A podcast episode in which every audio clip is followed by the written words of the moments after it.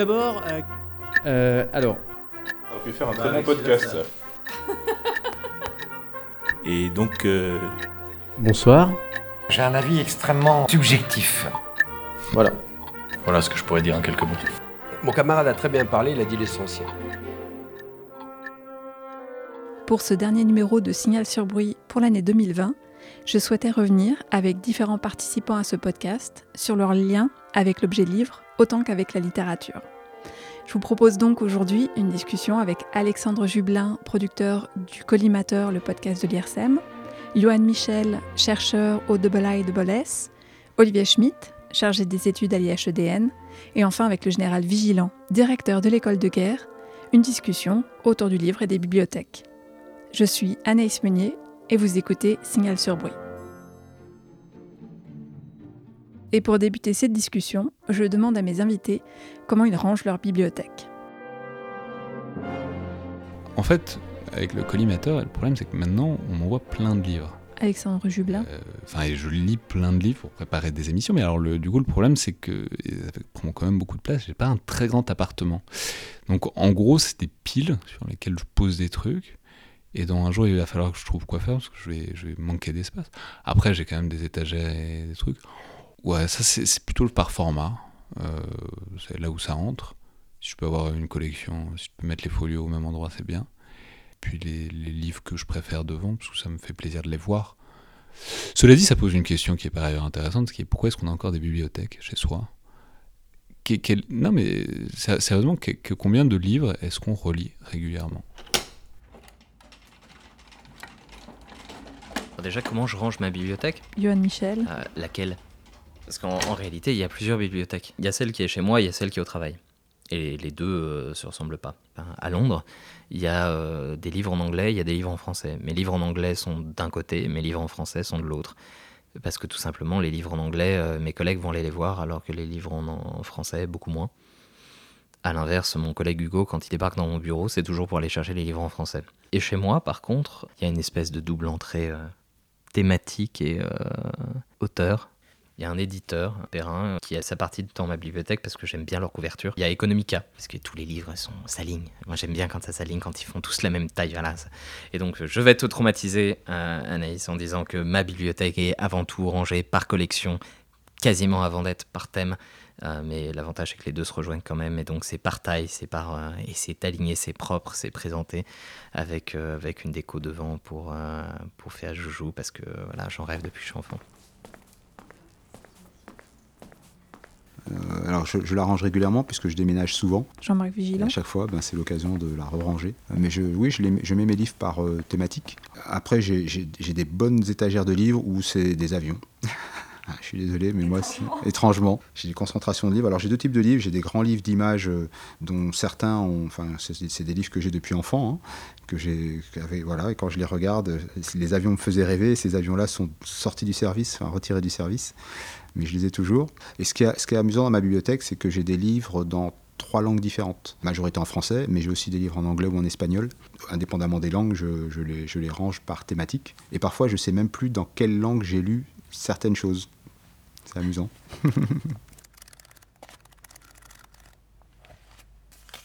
Alors, je suis un peu. euh, en fait, j'ai deux tocs. Olivier Schmitt, Et qui sont en fait euh, incompatibles et contradictoires, et ce qui fait que ma bibliothèque est toujours en compromis. Euh, un, je suis euh, obsédé par euh, la cohérence thématique. Donc euh, j'essaie autant que possible d'organiser mes bouquins par thème. Mais il y a aussi un truc qui est que je suis euh, obsédé par la, la cohérence visuelle.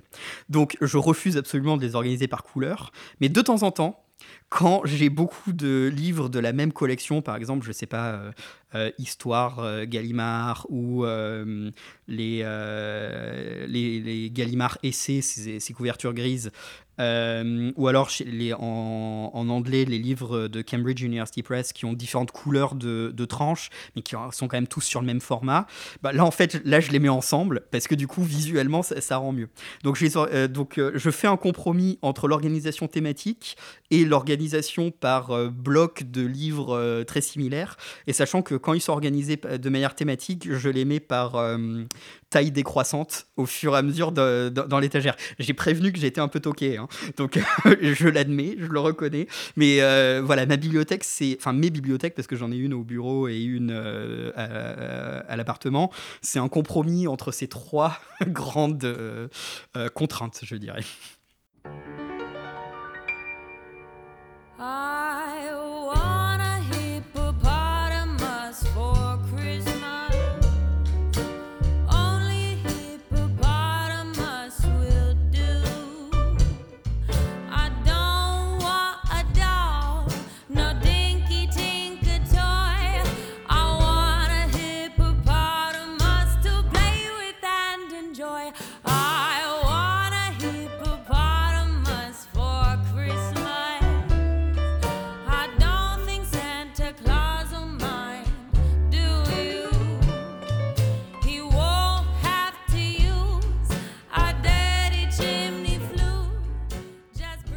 Pour te dire, euh, moi j'ai beaucoup déménagé et j'ai emménagé dans un appart plus petit. Et donc j'ai, euh, enfin comme je fais énormément de désherbage à la bibliothèque, moi j'ai désherbé mes collections. Et j'ai fait le choix de garder les livres que je vais relire, les livres que je vais prêter et les livres que je vais utiliser. Voilà. Ce qui fait que de fait, quand tu rentres chez moi, tu te dis, je ne suis pas encombrée par les bouquins, mm. c'est clair. Et plus une bibliothèque où tu te dis, oh mon dieu, euh, c'est magnifique, il faut absolument que j'ai ça parce que les gens doivent savoir que j'ai ça, même si je l'ai pas lu. Ouais, la dimension, de, la, dimension vitrine, et en même temps complètement inhérent à l'histoire de la bibliothèque comme objet, euh, comme objet bourgeois euh, qui est apparu, qui a, qui a, une histoire en soi. Mais, euh, mais c'est intéressant parce que c'est la fonction utilitaire contre la fonction symbolique du livre. Il y a plein de, il y a plein de livres qui me sont chers et sur lesquels j'aime bien poser les yeux. En même temps, je, je, je, je je miserai pas forcément très gros sur le fait que je vais les relire dans un futur prévisible. Et par ailleurs, pour avoir fréquenté un peu des éditeurs à une époque, tout le milieu du livre fonctionne sur le fait qu'on jette des livres. Quoi. Il, faut, il faut jeter des livres, euh, vraiment, il faut jeter ces livres et en racheter, parce que sinon, euh, le, milieu parce que sinon le milieu d'édition va pas survivre très longtemps. C'est, donc moi maintenant j'ai complètement désacralisé le livre depuis très longtemps, j'écris dessus, je je les, je, les, je les coince dans tous les sens, et je les jette après. Euh, et puis j'en rachète quand, il faut, parce que euh, si on croit à la filière livre, ben c'est un peu comme ça qu'elle vit, quoi.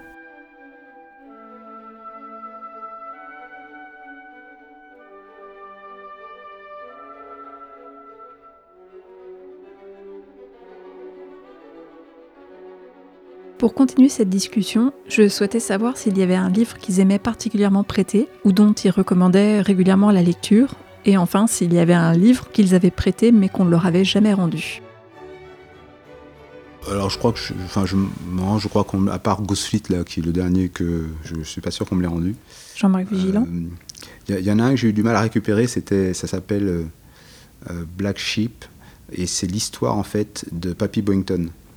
C'est un pilote de l'US Marine Corps euh, de la Deuxième Guerre mondiale. Vous savez, il y a une, une série euh, télévisée là-dessus, mais c'était dans les années 80, joué par Robert Conrad.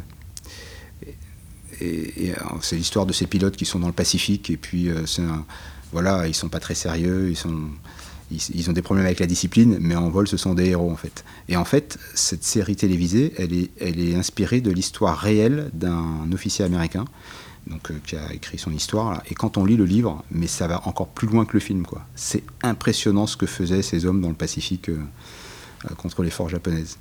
Et, cet homme-là, il a vraiment existé.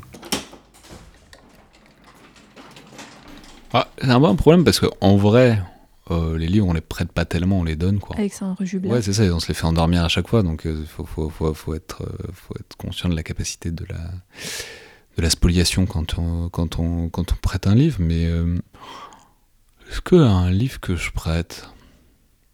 Ouais, il y a un livre que j'offre souvent, qui est euh, Les diplomates de Baptiste Morisot, euh, qui s'appelle Cohabiter avec les loups sur une nouvelle carte du vivant.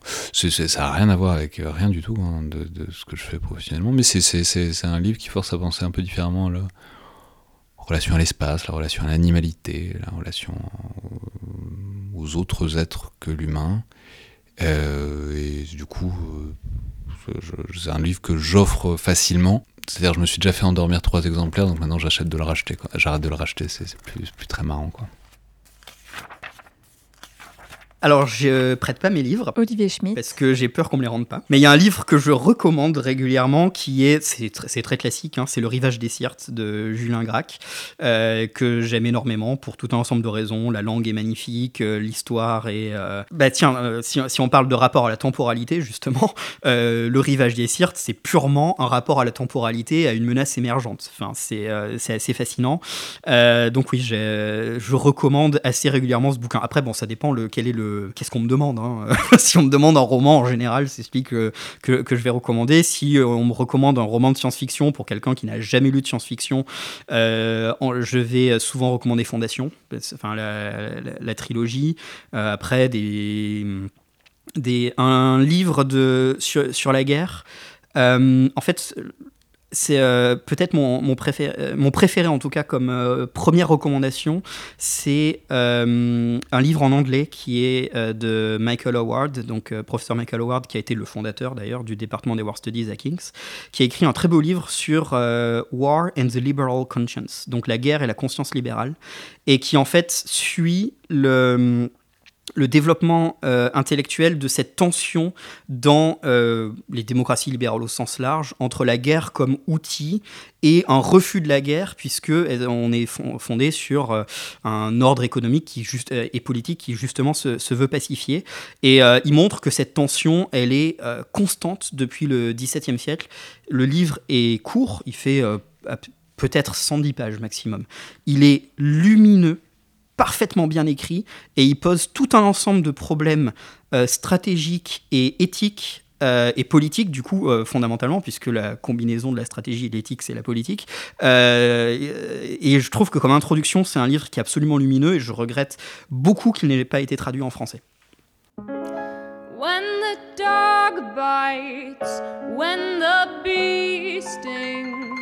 When I'm feeling sad, I simply remember my favorite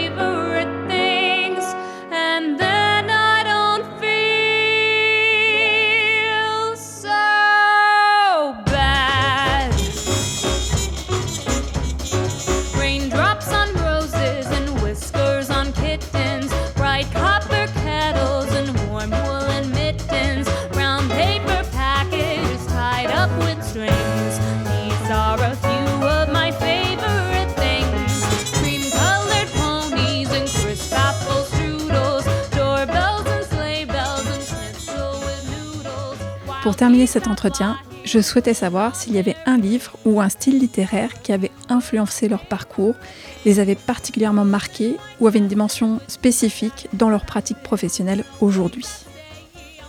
Mon choix professionnel, je pense que je le dois à la lecture Johan Michel. chaque mois d'un magazine qui s'appelle DSI. Ouais, non. Bah, c'est vrai. Oui. Non, mais c'est vrai. Enfin, je veux dire, euh, je le lisais depuis que je suis au lycée. Euh, et, euh, et voilà. Eh ben, en fait, euh, concrètement, il y a peut-être euh, un, truc qui, si on remonte un peu, c'est Bogdani, en fait. Euh, parce que, parce que concrètement, ça nourrit mon amour des avions. Après, nourrit mon souci du détail, parce qu'il y a un truc qui est génial dans Bogdani, c'est le, en tout cas dans, le- dans les anciens, euh, c'est euh, le niveau de détail du dessin. euh, et moi, ça me passionnait de regarder les, types de missiles et les machins. Et le moment où il disait Fox 1 et le moment où il disait Fox 2, et j'essayais de voir si par malheur il avait pu se tromper un jour. Je, je les ai tous lus pendant des années. Je ne rêvais que d'une chose, c'était d'être pilote de chasse jusqu'à ce que j'ai des lunettes. Et depuis, il a fallu que je trouve des trucs pour remplacer ce désir de voler. Et j'ai aussi des bandes dessinées. Jean-Marc Vigilant. J'ai des bandes dessinées avec beaucoup de bandes dessinées d'avions et puis quelques bandes dessinées qui ne sont pas d'avions. Ah ben j'ai tous les Tanguy et la Verdure euh, et j'adore prendre euh, le numéro consacré au, au nid des cigognes parce que l'histoire se passe à Dijon et dans la bande dessinée donc euh, ils sont sur la base aérienne de Dijon et on voit le commandant de la base aérienne qui est un vieux euh, voilà grincheux etc. Et en fait j'ai été dans, dans la position de ce, de ce vieux grincheux commandant de la base de Dijon et, et- et c'est vraiment c'est hallucinant quoi. Quand je me rappelle lire ça à 10 ans et puis euh, voilà, être passé dans la BD, c'est amusant. Euh, attention, je vais faire une réponse un peu glauque, mais. euh, Alexandre Jublin. Je dirais Les Bienveillantes de Jonathan Little, qui est un des livres les plus incroyables euh, enfin vraiment, je, je pense c'est un des livres les plus incroyables de ce demi-siècle, mais qui, du point de vue de la guerre, qui pense à la guerre différemment, qui pense à la guerre. euh, alors après, c'est vraiment les côtés les plus sordides de la deuxième guerre mondiale, enfin les plus tragiques aussi de la deuxième guerre mondiale, mais qui force la guerre, enfin qui pense la guerre d'un point de vue euh, concret, intérieur, qui pense le hasard, qui pense euh, la fatalité, qui pense euh, les désordres psychiques engendrés par la guerre, qui pense par ailleurs tout un tas de d'espaces auxquels on ne pense pas assez, c'est-à-dire le front de l'Est pendant la Seconde Guerre mondiale. Bah, en fait, on n'en parle pas assez du tout. Ouais, le...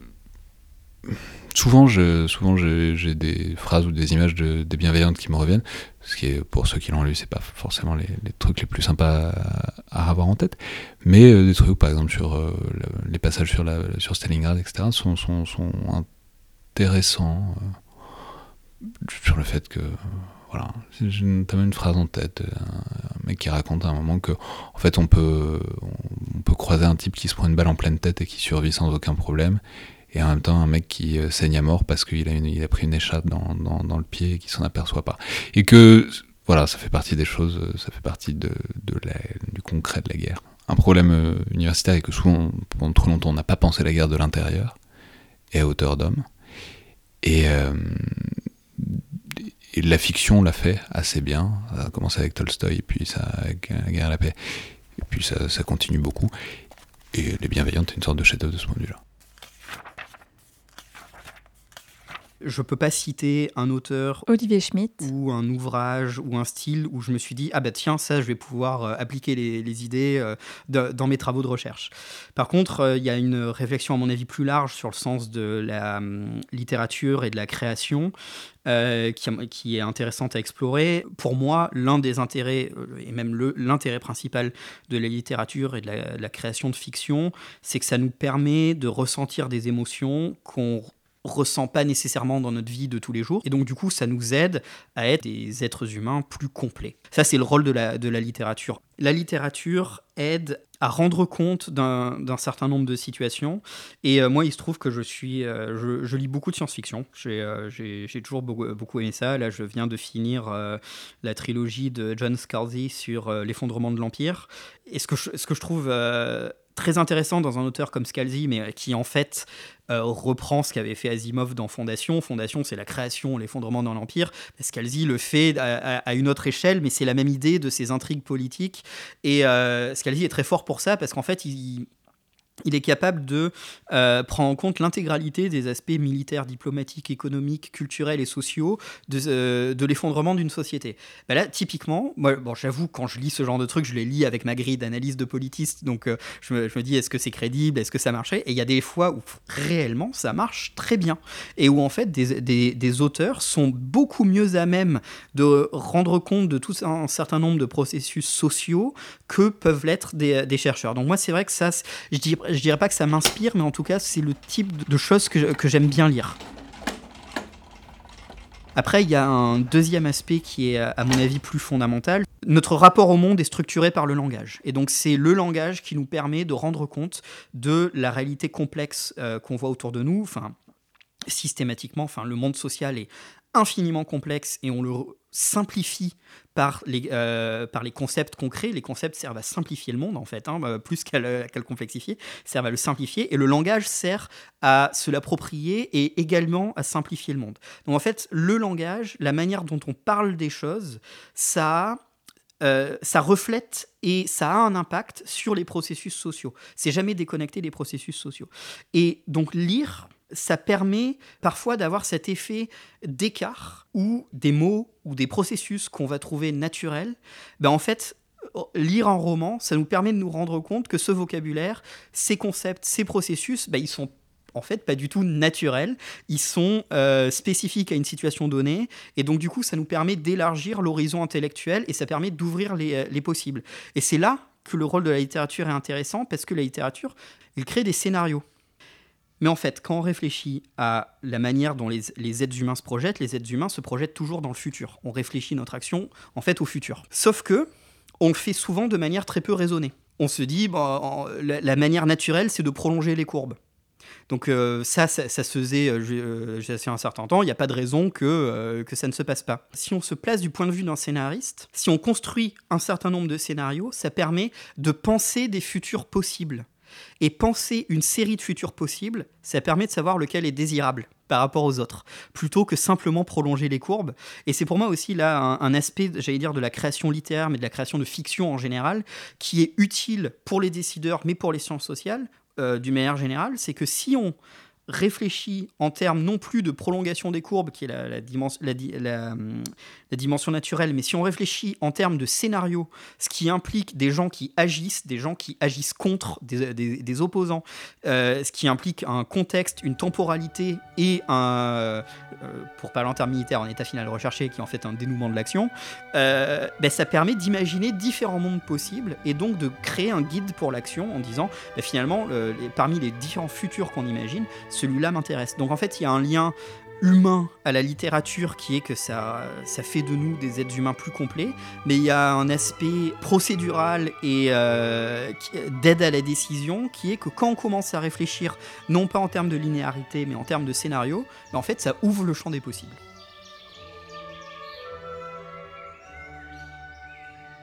Merci encore à Alexandre Jublin, Yvonne Michel, Olivier Schmitt et Jean-Marc Vigilant pour leur participation. Signal sur bruit revient dans 15 jours avec un entretien consacré au roman d'anticipation Ghostfleet, A Novel of the Next World War de Peter Singer et Auguste Cole, en compagnie du général Vigilant, directeur de l'école de guerre. En attendant, n'hésitez pas à donner vos commentaires et vos suggestions sur la page Facebook du CDEM et sur les différentes plateformes d'abonnement Apple Podcast, Spotify ou bien encore Deezer. À très bientôt dans Signal sur bruit, le podcast du Centre de documentation de l'école militaire.